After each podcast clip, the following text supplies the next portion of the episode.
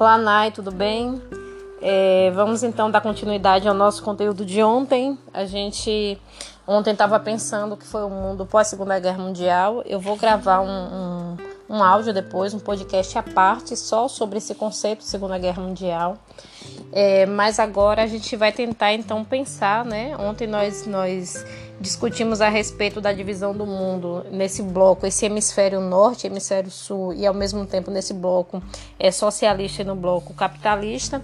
E vimos também que tem alguns países que não se aliaram, né, a esses blocos, não se alinharam e não se aliaram, né? a esses dois blocos que são os, os, os países que nós chamamos de países do terceiro mundo, né, ou países não alinhados.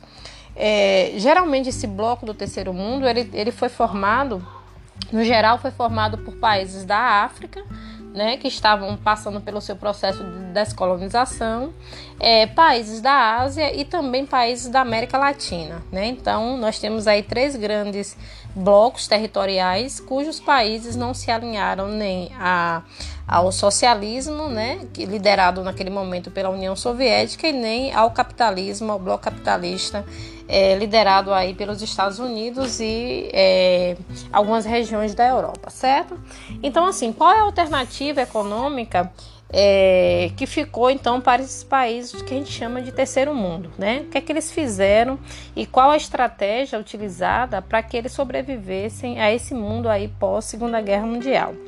É, é sabido que a maioria desses países que passavam por uma dificuldade econômica muito grande, né, uma desigualdade social, é, uma conjuntura política muito instável, né? A gente vai observar que nesse momento aí é um momento propício, né, para o surgimento de ditaduras, né? Então era uma dificuldade muito grande de sobrevivência, mas na maioria das vezes são regiões que, que fazem a opção à industrialização. Né? Nós temos situações assim muito específicas, como é o caso do Brasil, que era um país rural, né? A, a, a principal, digamos assim, atividade econômica no Brasil ainda era exportação, então a, a produção de bens primários, né? E esses países eles resolvem então investir nesse processo de industrialização. Né, o que ocorre é, nesse momento, e que é um, um, problema né, que se coloca nesse momento para os países do terceiro mundo, é porque essa industrialização ela vai ser feita com base é, em empréstimos, né, empréstimos que são feitos naquele momento, principalmente aos Estados Unidos. Então, após a Segunda Guerra Mundial, é, foram criados vários mecanismos ali de controle. Um desses mecanismos é de controle econômico, que é o que a gente conhece de FMI, né, que é o Fundo Monetário Internacional.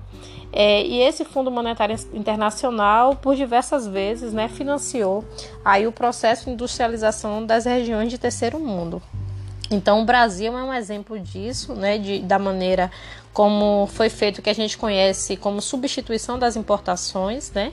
Quando você começa então a produzir aqui aquilo que você comprava, principalmente dos países europeus. Então a gente tem esse processo de substituição aí a partir é, no Brasil já acontece um pouco no, na, durante a Era Vargas, nós vimos isso, mas ele é potencializado então após a Segunda Guerra Mundial, né? É, alguns problemas são colocados a partir dessa, desses empréstimos, sobretudo o endividamento né, desses, desses novos estados, é, não só para a região da América Latina, mas sobretudo também para países africanos. Né? Então a gente tem um processo de endividamento muito grande, né? porque é, além dos juros também serem muito altos, né? Mas é, uma industrialização assim, logo no seu início, ela não tem condição de fazer, é, de contrair esses empréstimos com a taxa de juro menor, né? Não havia nenhuma maneira de você então é, fazer essa é, essa atividade, né, de, de, econômica de uma outra forma. É, tem uma uma questão bem interessante aí é que esse, esse, projeto de industrialização dos países do terceiro mundo, ele, eles, está, eles estavam é, associados, na maioria da, das vezes, né, na maioria das vezes, estavam associados ao controle da população.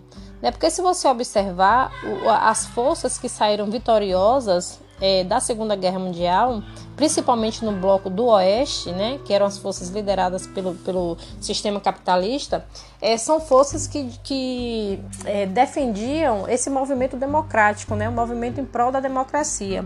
E o movimento em prol da democracia automaticamente leva ao cenário político é, a participação da classe trabalhadora como sujeito. Né? Então, homens, mulheres, estudantes, né? A gente não está falando ainda de analfabetos, porque só, vem ser, só vai ser incluído a partir de 88, pelo menos aqui no Brasil.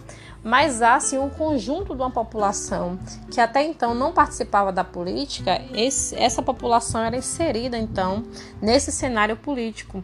E claro que automaticamente participação política leva a uma organização social, né? leva a, a a organização de movimentos sociais e o Estado, nesse momento, também se vê obrigado é, a tentar conter né, esses movimentos sociais de modo que mantivesse né, a ordem. Esse processo de, de contenção das forças né, sociais pelo Estado é, vai também conduzir a alguns problemas e um mais conhecido, assim um dos mais conhecidos, que a gente inclusive vai pensar um pouco sobre da forma como ele se deu no Brasil e na América Latina, que é o que a gente conhece como populismo, né? Então a gente sabe que nem sempre, nem sempre ou, ou nunca, né, dá para conter os movimentos sociais a partir da coerção, a partir da força. Então o Estado ele também consegue, ele articula outras maneiras, né, de, de conter é, a desordem social, digamos assim, e geralmente essas outras maneiras elas são mais é, no campo da cultura, né? As estratégias de, de, de convencimento, de criação de consenso, que é o que a gente chama de política populista, né? A gente vai ver que no Brasil isso tem uma essa estratégia ela vai ser bem forte, né? Ela tem um papel fundamental. Bom, então é isso. Então só para a gente é, tentar aqui resumir, né? é, nós estamos vendo que esses países que se alinharam ao que a gente chama de bloco do terceiro mundo, é, eles se reuniram no ano de 1955. Essa reunião ocorreu em Bandung, que é uma, uma região da Ásia, né, ali da, da, da Ásia, e além é, do, do, próprio país né, que, que sediou essa reunião, participaram mais 28 nações. Né? Entre essas nações, a gente pode aqui citar o Egito, né? o Egito da, que, que, que fica situado no continente africano, é, a República Popular da China, da própria Ásia, a Índia.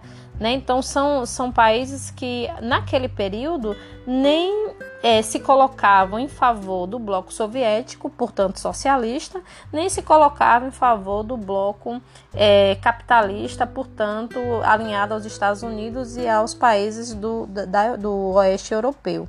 Né? Então eles estavam ali buscando uma saída, né? buscando uma saída é, para sobreviver nesse mundo pós-guerra e nessa saída que eles buscavam, né, eles então se auto-intitularam como países não alinhados, o que veio depois a ser aí conhecido pela história como países do terceiro mundo. Então, só para a gente finalizar, né, tentar aqui só fazer um breve resumo. É, após a, a, Segunda Guerra Mundial, nós temos então um mundo dividido em alguns blocos: o bloco socialista, bloco capitalista, e temos um bloco também que não está necessariamente alinhado ao bloco capitalista nem ao bloco socialista, que é o que a gente chama dos países do terceiro mundo. É, de modo geral, esses países não alinhados e não aliados é, são países que tiveram problemas né, em relação ao seu, ao seu desenvolvimento, à sua economia interna.